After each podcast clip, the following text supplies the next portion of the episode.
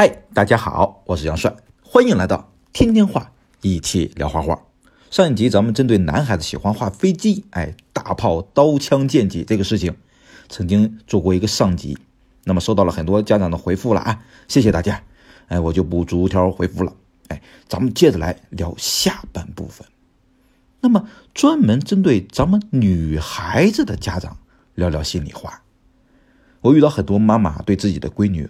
画公主这事儿有很多想法，不是说画公主不好啊，而是家长觉得他受不了的是我们家孩子天天画公主，一画呀就画这个三角裙子，两个辫子，一边一个，不断的重复，画的刷刷刷的，一张接一张，乐此不疲啊，家长就郁闷了，哈哈，哎呀，就问了，说杨帅老师呀，哎呦，我们家孩子也天天画公主，你有什么好办法呢？哎，让他画点别的呗，哎。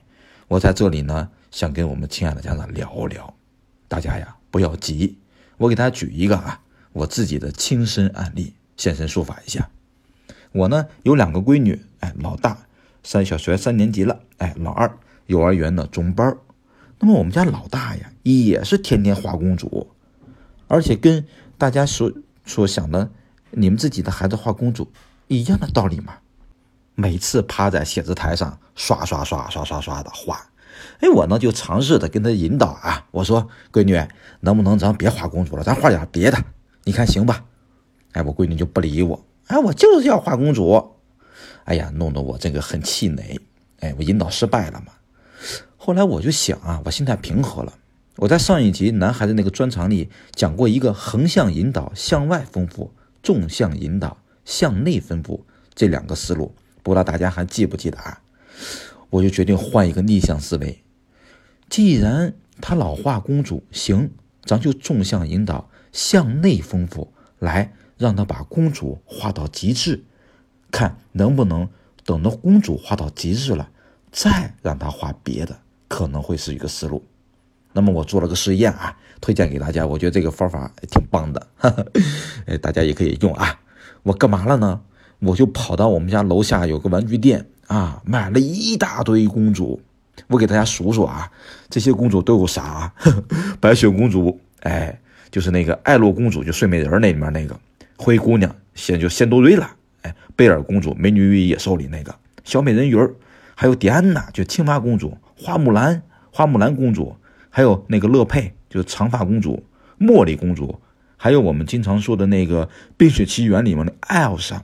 和安娜，还有我们《风中奇缘》保加康里，是吧？梅里达，还有莫阿娜，就是《海洋奇缘》里，还买了一些迪士尼的公主，索菲亚呀、奥罗拉呀、艾丽尔呀、加纳呀、茉莉呀、豌豆公主呀、达利亚公主啊，很多很多。哎，我就给他，我记得那天花了挺多钱的啊，就买回来了。买回来之后呢，我的客厅里咵一摆，我说：“闺女，来来来来，你出来看看。”哎，我公主一看，哎呦，这家伙太棒了啊！卖这么多，因为我叫我闺女也是公主嘛。哎，她进来一看，爸爸，这这些公主都是我吗？我说对，哎，你就是爸爸心中的公主，哎，所以我一般叫我公主。哎，她看了半天，哎，挺高兴的。哎，我说，你看，爸爸给你买这么多东西，对吧？哎，不能说是你光看他天天瞎玩哎，来，咱们做个事吧。哎，你拿张纸，拿个笔出来。然后我们家老大就拿个笔出来，哎，一脸这个懵懵的看着我。我说：“你看这里面这些公主都有多少个裙子呀？你拿纸列一下，咱们俩一起。”然后我闺女就开始看了。哎呀，长裙、短裙、泡泡裙、晚礼服裙。行，我说列出来，列出来。哎，有多少裙子都列出来。然后我再又引导她，我说：“除了这个裙子啊，你看看这些的面料都是什么的。”哎，有纱的、布的、棉的、绸子的、的确凉的。哎，我说行，都列出来，都列出来啊！来，再看看颜色，红的、黄的、绿的、蓝的、紫的、黑的、白的。哎，我说不错，行，都列出来。哎呀，最后弄得满头大汗呀，弄了有半个多小时，终于弄完了。哎，我这个时候就趁热打铁，我说闺女，你看你这一篇大纸上列了这么多裙子的款式呀、面料啊、样子呀，对吧？色彩呀都不一样。那你为什么画一裙子，画一三角呀？哎，我闺女突然之间恍然大悟，哈哈，还原来是我爸测试我的。好家伙啊！行了，那我以后画裙子，我得画多种多样的了。哎，我闺女很聪明嘛。哎，我说对了，哎，就是老爸要测试你。哎，你以后画裙子不能天天画三角，你也像这么多小公主的裙子一样啊。然后我趁热打铁，我再跟她说，我说你看看这个发型，哎，你画这个发型每次都是一边一个小辫辫，哎，你看看人家这个发型有多少，来拿张纸记下来。然后我们俩开始就梳发型，哎，盘头的。大辫的、小辫的、粗辫的、细辫的、一根辫的、两根辫的、马尾巴辫的，还有那种短发的，甚至还有我们那种女扮男装，就是花木兰嘛，对吧？你看这个是什么？这还有盘头的呢。好，把这一串的发型全列出来，然后我跟他说：“我说，闺女啊，你看看人家这些公主有这么多发型，你为什么给你爸画公主啊？每次都画俩小辫一边一个，什么意思你？”哎，我闺女哈哈大笑，哎，说：“哎呀，行，又中了我爸的招了。”哎，这个事儿我想跟我们家长聊一聊是什么意思啊？就是咱们的孩子呀，画公主没有错，哎，但是画了公主一样，哎，就有问题了，哎，因为他记住了简笔画了。我们呀，让孩子画不同的公主，从而不断的深化这个公主，也就是我刚才说的这个纵向思维。向内丰富，把公主画到极致了。最后，咱们再横向思维，向外丰富，引导她画别的，没准是一个好思路。事实证明，成功了。哎，成功了。我想说的是什么？家长们，与其发现咱们的孩子不断的画公主，你说他一千遍，说他一万遍，那都没用，还不如买一些案例教学，像我一样买三十多个公主给他一摆，他一看。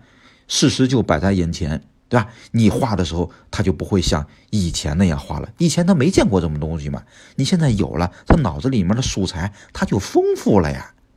那么我们经常说情景教学，情景教学，啥叫情景教学呀？就是这个意思嘛，对吧？我们要用实物去给他证明，哎，用案例给他说法，用模型教学，用我们经常说的情景给他感染。那么孩子就可能就懂了，一千遍空洞的理论不如一次行动。我们接着回到这个纵向思维，向内丰富。那么我就让孩子呢就画这个公主，哎，一天天画，哎，画各种各样。我给他买三十多个公主，我说你照了这个公主，你写生一下。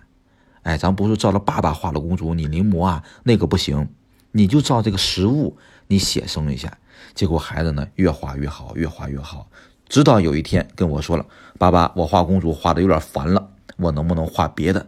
哎，我一听行，哎，中招了，哎，我就赶紧教他别的，哎，画了画汽车，画了画飞机，哎，他都爱上了呀，他全都往上画了呀。但是他画公主这个时间一直坚持了一年半到两年的时间呀。这就是我想给家长说的：向内丰富，纵向的先把他的爱好、他的兴趣。给他做到极致了，他画越画越想画，因为孩子画公主啊，不是说是他不想画别的，而是他觉得画公主能画好，能得到家长的赞扬，能得到老师的表扬，他自信，所以他想画公主，得到别人的关注，这是一种内心的想法，不是说孩子不愿意画别的，咱们一定要理解为什么我说一个好老师真的啊，一定要懂孩子的心理，其次懂孩子的教育。最后才是懂孩子的这个美术专业呀。当然，家长也会担心说，会不会一直这样纵向思维引导？万一引导过了，他钻进去，他出不来了怎么办呀？不会，哎，就是我刚才说的，一旦孩子建立了这种自信心，他画其他的东西也会有自信。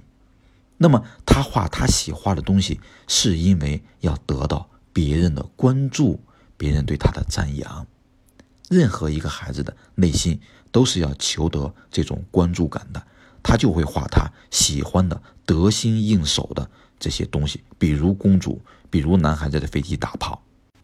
咱们不断的引导咱们的孩子，真的去感受这种实物教学，感受这种先建立孩子的自信，再学习专业，这样一步一步润物细无声的引导开来。让他都感觉不到是在教他，而是真正的引导。